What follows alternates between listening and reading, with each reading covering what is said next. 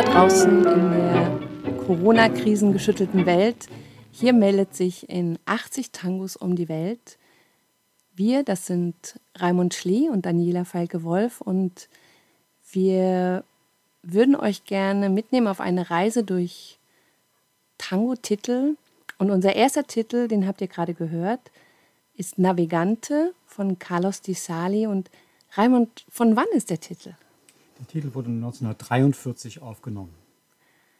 Und ich habe gerade gelesen, es heißt Navigante in Klammern Vito Dumas. Wer war Vito Dumas? Vito Dumas war ein, ein Sportler, ein argentinischer Nationalheld. Er hat unter anderem den Rio de la Plata durchschwommen, von Buenos Aires nach Montevideo.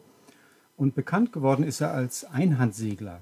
Also das ist ein Mensch, ich dachte immer, das sei ein äh, Segler, der nur einen Arm hat, aber nein, es ist jemand, der in der Lage ist, alleine ein Segelboot auf hoher See zu führen. Wow. Und der hat 1942, mitten im Zweiten Weltkrieg, auf dem 40. Grad südlicher Breite, also unterhalb des Äquators, eine Weltumsegelung gemacht.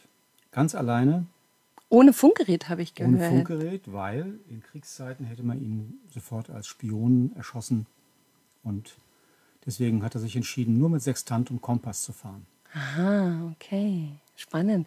Und Carlos Di Sali, warum hat er so viel Musik gemacht über das Meer? Also Vito Dumas ist ja jetzt auch mehr oder weniger, hat das was mit dem Meer zu tun? Ähm, Carlos Di Sali ist in Bahia Blanca geboren, das ist an der Atlantikküste.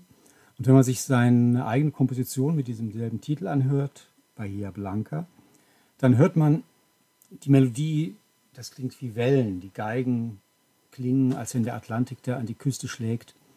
Und äh, ich glaube, dass das so ein Grundthema in seinem ganzen Leben war, auch in seinem musikalischen Schaffen. Es gibt also ganz viele musikalische Themen, die sehr eng mit dem Thema Meer, Wasser, Seefahrt verbunden sind. Carlos Di Sali hatte immer eine Sonnenbrille. Warum? Was ist der Grund? Di Sali, äh, auf allen Bildern, die man von Di Sali sieht, trägt er dunkle Sonnenbrillen oder manchmal auch einen Sonnenzwicker, also eine dunkle Brille ohne Bügel. Der Hintergrund ist, sein Vater hatte eine Waffenhandlung in Bahia Blanca, in seiner Geburtsstadt. Und aus irgendwelchen Gründen ist die Sali irgendwann mal in diese Waffenhandlung gegangen, um irgendwas zu holen oder keine Ahnung was. Und hat sich dabei versehentlich oder wie auch immer ein Auge ausgeschossen. Oh Seitdem trug er ein Glasauge und hat deswegen immer dunkle Gläser getragen. Na, da sind wir mal froh, dass er das überlebt hat. Das kann man sagen. Ja, man fragt sich immer, warum trägt er eine Sonnenbrille. Aber schön, dass wir das jetzt mal aufklären konnten. Und äh, was ich auch gehört habe, ist, dass ähm, im Zusammenhang mit Carlos Di Sali wird manchmal das Wort Mufa benutzt. Was hat das damit auf sich? Mufa ist ein, ähm, ein Wort, das ist typisch argentinisch. Mufa ist jemand, der äh, Unglück bringt.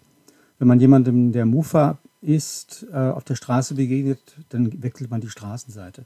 Man spricht auch seinen Namen nach Möglichkeit nicht aus. Wenn einem das mal passiert, dann muss man äh, als Mann sein eigenes Geschlecht berühren, natürlich über der Hose, und als Frau eine Brust. Und dann gab äh, die Sali hat einen schweren Fehler gemacht. 1944 gab es in San Juan in Argentinien ein schweres Erdbeben mit 10.000 Toten. Und es gab daraufhin eine große Welle der Solidarität von Tango-Künstlern. Und er wurde gefragt, ob er nicht bei einem Benefizkonzert mitmachen wollte. Und das hat der Barsch abgelehnt und das hat ihm sehr schlechte Kritik eingebracht. Und aus dieser Zeit rührt sein Ruf als Hufa. Eigentlich war er ein Familienmensch und hat für viele soziale Projekte gespendet. Ein wenig ungerecht. Ah, okay. Also gar kein so schlechter Kerl. Nein. Wir haben noch gar nicht über den Sänger gesprochen. Der Sänger ist Rodolfo Rufino, der als ganz junger Typ zu ihm gekommen ist. In der ersten Zeit musste er mit kurzen Hosen äh, in den, zum Bühneneingang kommen. Normal. Aber all das, all das erfahrt all das ihr in, unserem nächsten, in der nächsten Episode, wenn es um den wunderbaren Tango des Orchesters Miguel Caló geht, Al Compás del Corazón. Und damit verabschiedet sich in 80 Tangos um die Welt. Wir wünschen euch eine gute Nacht und äh, Auf Wiederhören. bleibt gesund.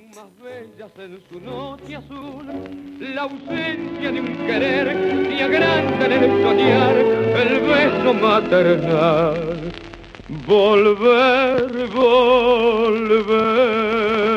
volver.